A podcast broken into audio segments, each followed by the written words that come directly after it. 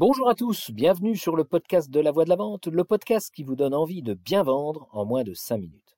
Alors revenons sur l'épisode précédent. Je vous ai promis de vous dire à quoi sert véritablement le coaching. Passons en revue les trois points qu'on y a vus. Premièrement, le coach ne soigne pas les maux de l'âme. Ce n'est pas un thérapeute. Alors c'est quoi la différence? Eh bien, un thérapeute, il va s'attacher à chercher les causes, il va chercher des explications.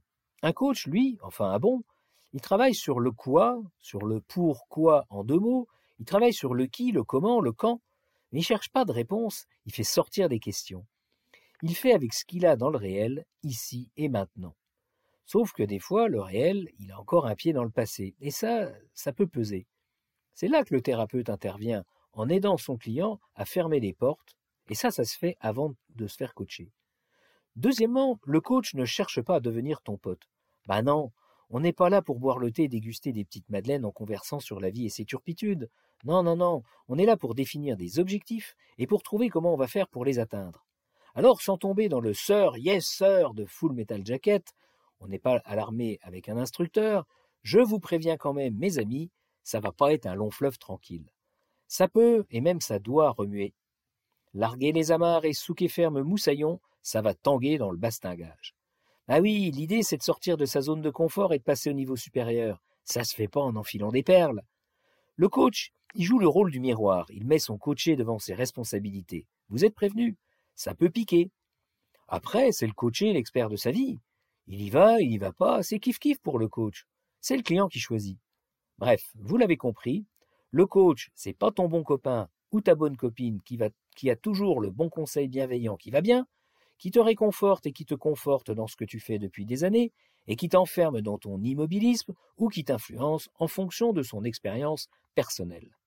Troisièmement, le coach ne donne pas de conseils, il ne donne pas son avis, il ne te juge pas. Bref, il ne te manipule pas. Et voilà qu'on atteint là le nœud gordien. Les coachs en entreprise qui aident les managers à développer des soft skills pour faire avaler la pilule du changement mal digérée, c'est du bullshit. Déjà, premièrement, le coaching, ça n'aide pas à te façonner, ça t'accompagne dans ce que tu veux.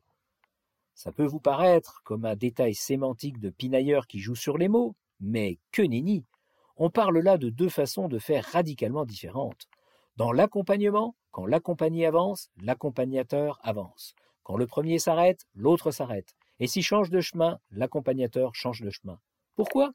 Mais Tout simplement parce que le coach, il ne sait pas où le chemin y mène il marche dessus avec son client et le client, il expérimente. Celui ou celle qui aide, c'est un sachant qui sait où il veut aller. Ça change tout à l'approche. Ensuite, le coaching, ça consiste à faire travailler sur des actions, pas sur des états. Les états, on les constate, on les accepte et on fait avec. En avant Simone. Dans le coaching, on ne va pas transformer un introverti en extraverti. D'ailleurs, ça sert à quoi de chercher à faire ça?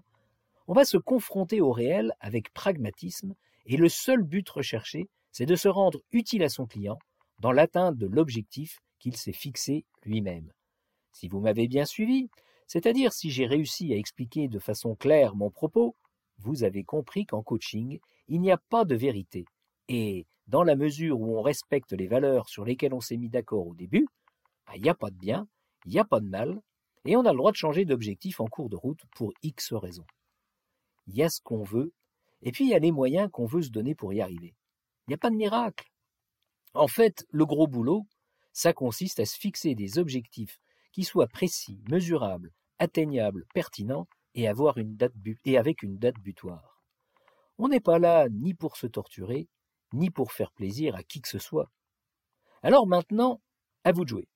En cette période de bonne résolution, voici votre exercice. Donnez-vous un vrai objectif. Il doit être clair, formulé positivement, il ne dépend que de vous, il est réaliste et atteignable, et vous fixez la date à laquelle vous voulez l'avoir atteint. Si ça patauge, appelez-moi au 06 79 04 62 66, je vous coacherai. Voilà, voilà, je vous laisse et je vous dis à jeudi prochain. À bon entendeur. Salut